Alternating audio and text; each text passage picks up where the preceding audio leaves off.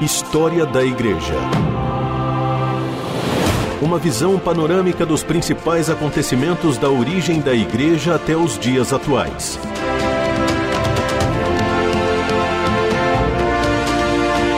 A apresentação do pastor e historiador Marcelo Santos. Olá, querido ouvinte da RTM, eu sou o pastor Marcelo Santos e mais uma vez estou com você. Tenho a alegria, o privilégio a oportunidade de estar com você aqui no programa História da Igreja, quando juntos nós estamos aí conversando sobre os caminhos da história. E eu quero agradecer a você pela sua audiência, pela sua participação, deixar hoje um grande abraço aí para alguns ouvintes que têm entrado em contato com a gente. É, o Cristiano, lá de Jundiaí, querida Jundiaí, onde eu tenho tantos amigos aqui no interior de São Paulo. Mandar um abraço também pro Ivan, lá de Salinas, em Minas Gerais, terra boa, Salinas. Né? A minha esposa é do norte de Minas, da região ali de Montes Claros. Tem uma terra muito boa, muito abençoada. Só tem gente boa ali nessa região. Uh, eu quero mandar um grande abraço pro Ivan de Salinas, que está sempre ligado na gente. Um grande abraço para você. E se você quiser aí mandar um alô pra gente, entre em contato aí pelas nossas redes sociais, uh, pelo e-mail da rádio, enfim, pelas minhas redes sociais, ou até mesmo pelos outros programas né, que, que veiculam aí o nosso espaço. Vai ser um grande prazer receber aí o seu alô, receber a sua participação, o seu feedback. Você é a razão de nós estarmos aqui, você é o motivo, obviamente, além de glorificar e bem dizer o nome do Senhor, da gente ter esse espaço e dividir tudo que Deus tem dado para nós aí de conhecimento. Bom, vamos entrar propriamente na história. Eu quero conversar com você hoje sobre o escolasticismo. Escolquer, isso mesmo, escolasticismo. Escolasticismo, na verdade, é, a gente pode dizer que é o ensino teológico e filosófico né, da doutrina, que foi ministrado nas escolas ah, dos conventos das catedrais e também nas universidades europeias, na época ali da Idade Média e do Renascimento. A gente pode dizer que a ideia né, da, do confronto e dos encontros entre a fé e a razão. Né? O escolasticismo ele pode ser entendido como um sistema filosófico e teológico e ele tentou resolver a partir de um dogma religioso mediante um método uh, especulativo problemas como a relação entre a fé e a razão, desejo e pensamento, a oposição, por exemplo, entre o realismo e o nominalismo, uh, tentou tratar com questões, por exemplo, como a probabilidade da existência de Deus, enfim, ele era um método feito nas escolas eclesiásticas e nos primórdios da universidade durante a Idade Média, entre os séculos 9 e 17. No método escolástico, debatiam-se questões e opiniões, fundamentando-as com a razão.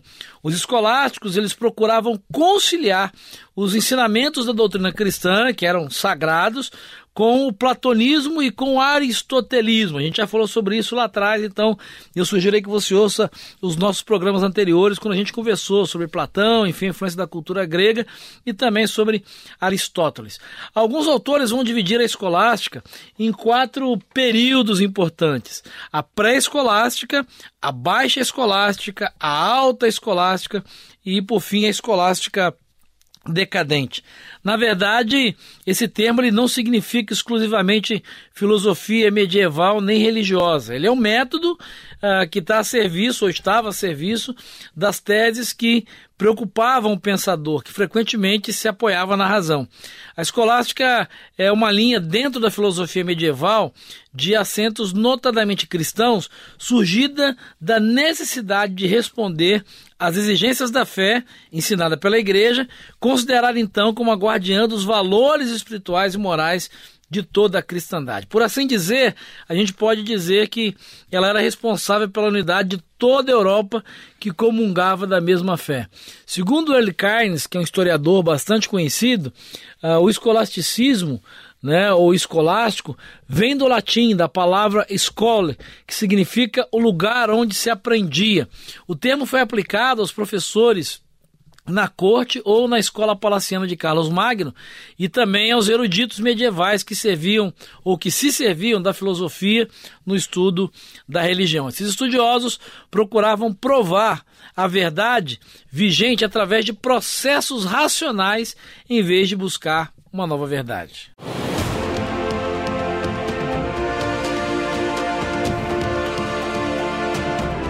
Você está ouvindo História da Igreja Bom, por que que surge o escolasticismo então? A causa principal para o surgimento do escolasticismo foi a emergência na Europa da filosofia de Aristóteles. Com exceção de algumas traduções de partes da filosofia de Aristóteles feitas no século V por alguns monges liderados por Boécio, pouco se conhecia da sua filosofia, até que traduções de William de Moerbeck de fontes judaicas ou árabes começassem a aparecer na Europa Ocidental no século XII. As traduções de Aristóteles, feitas por Averroes, o grande filósofo árabe, elas foram introduzidas no Ocidente através da Espanha, por volta do ano 1200, mais ou menos. Por essa mesma época, as traduções de Moisés Maimônides, que a gente já falou sobre ele aqui, o famoso rabino e filósofo judeu, vão começar a aparecer no Ocidente. Homens como Alexandre de Eios deram boas-vindas a essa filosofia e as tentativas de relacioná-la com a teologia. Uma outra causa para a expansão do movimento escolástico, a gente pode destacar aqui, uh, foi também o interesse das novas ordens, né, mendicantes, né, ordens monásticas mais simples, pelo uso da filosofia no estudo da revelação. Tomás de Aquino, grande escolástico, e Alberto Magno, seu mestre, Guilherme de Ocã e Boaventura eram franciscanos e fazem parte desse grupo aí. A expansão do movimento universitário, que começou no século XII, uh, ah, deu um lugar para o novo movimento intelectual. Tanto é que as universidades logo vão centralizar seus currículos em torno do estudo da teologia pela ajuda da lógica e da razão. Um exemplo aí que a gente pode citar foi a Universidade de Paris. Né? A Universidade de Paris, ao longo do tempo, uh, principalmente no tempo de Abelardo, uh, o centro principal do escolasticismo. Fica aí uma dica, um personagem que vale a pena uh, você conhecer e estudar. Inclusive, né, tem a bela história de Abelardo e Heloísa, que foi levada até os cinemas, né, que você pode entender esse período deve ter aí em vídeo, você com, com certeza consegue encontrar a bela história de Abelardo e Heloísa, Uh, o filme O Nome da Rosa, uh, Em Nome de Deus, né? são, são filmes que relatam um pouco desse período e podem te ajudar a compreender um pouco uh, da escolástica, de como funcionava essa metodologia de estudar teologia né, a partir de ferramentas filosóficas e aristotélicas também. História da Igreja informação, reflexão e a análise dos fatos para uma melhor compreensão do surgimento da Igreja. Bom, qual era o conteúdo do escolasticismo? Né? Sobre o que, que o escolasticismo tratava, ou a respeito do que o escolasticismo tratava? Na verdade, o estudante de história da igreja, né, a gente que gosta de história da igreja, você que se interessa pela história da igreja, uh, a gente deve sempre uh, lembrar que os escolásticos, na verdade, não estavam interessados em buscar a verdade. Esse não era o objetivo da escolástica, não era descobrir a verdade, qual era a, a grande verdade, mas o objetivo deles era organizar uh, o objetivo da escolástica ou dos escolásticos era organizar racionalmente um corpo de verdades aceitas para que é, venha ela da revelação através da fé ou da filosofia através da razão, pudesse ser um corpo harmônico, né? Por isso que a gente é, usa essa expressão, né? A escolástica é um processo de encontros e desencontros entre a, a teologia e, e a razão, entre a fé e a razão. Uh, mas a gente precisa entender então e deixar muito claro que o objetivo da escolástica então não era buscar a verdade ou encontrar a verdade, mas era é, se assim a gente pode chamar, ou a gente pode dizer, organizar essas verdades, viessem elas da filosofia ou viessem elas da teologia.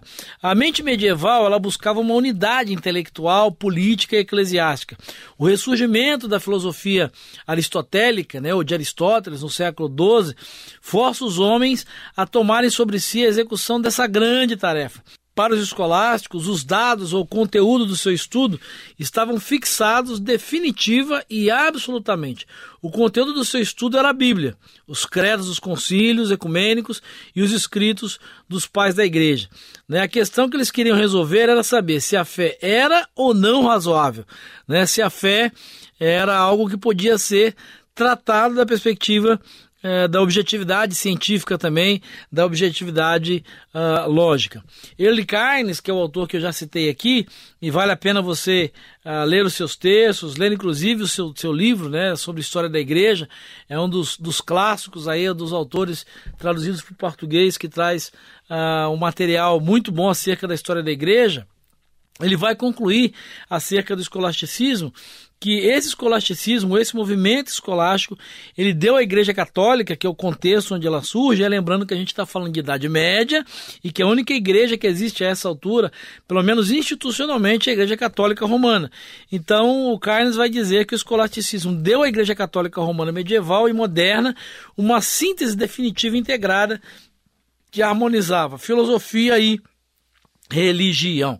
Então é importante conhecer um pouco mais, você que gosta de filosofia, você que quer, gosta de teologia, quer se aprofundar, vale a pena você pesquisar e se aprofundar acerca do movimento escolástico ou do escolasticismo, como ele é mais uh, conhecido. Ele teve um papel muito importante, principalmente também uh, no período das cruzadas, né? no período onde os exércitos cruzados, nós já conversamos sobre isso aqui, né? vão se organizar para tentar reconquistar os locais sagrados uh, dos muçulmanos, em paralelo a esse digamos assim, a esse exército militar é, que vai tentar reconquistar por meio das armas os locais sagrados, a esse exército intelectual, né, que são os escolásticos, que vão também é, combater e reagir ao levante teológico muçulmano, islâmico, é, reafirmando e reconstruindo e consolidando e organizando, por assim dizer, a teologia cristã.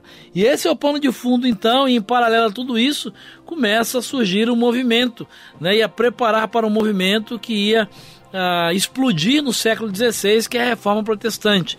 Uh, e em paralelo a tudo isso, existem personagens que são conhecidos como pré-reformadores, que vão preparar o pano de fundo para que no século XVI a reforma protestante acontecesse. Mas quem são esses personagens? Quem são esses pré-reformadores? Isso é uma outra história. Uma outra história que eu quero trazer e compartilhar com você no próximo programa. E eu espero encontrar você lá. Um grande abraço e que Jesus te abençoe. História da Igreja. Uma visão panorâmica dos principais acontecimentos da origem da Igreja até os dias atuais. Produção e apresentação: Pastor Marcelo Santos. Realização: Transmundial.